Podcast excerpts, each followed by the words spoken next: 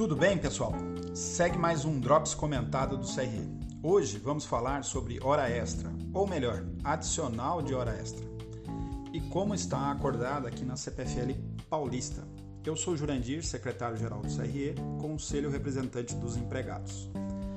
Na CLT, a hora extra, como descrito e determinado no artigo 59, as horas que excedem a jornada normal de trabalho serão consideradas horas extraordinárias, que deve ser remunerada com um acréscimo de 50%, conforme artigo 7 6 da Constituição Federal de 88.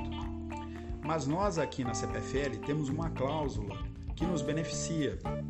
Quando essa hora extra, fora do horário normal de trabalho, acontecer no descanso semanal remunerado, ela paga 100% do valor da hora.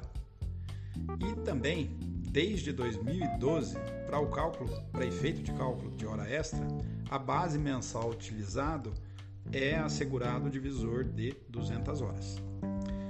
Também, nossa cláusula de horas extras assegura para quem trabalha no horário comercial o pagamento de 100% de hora extra aos sábados.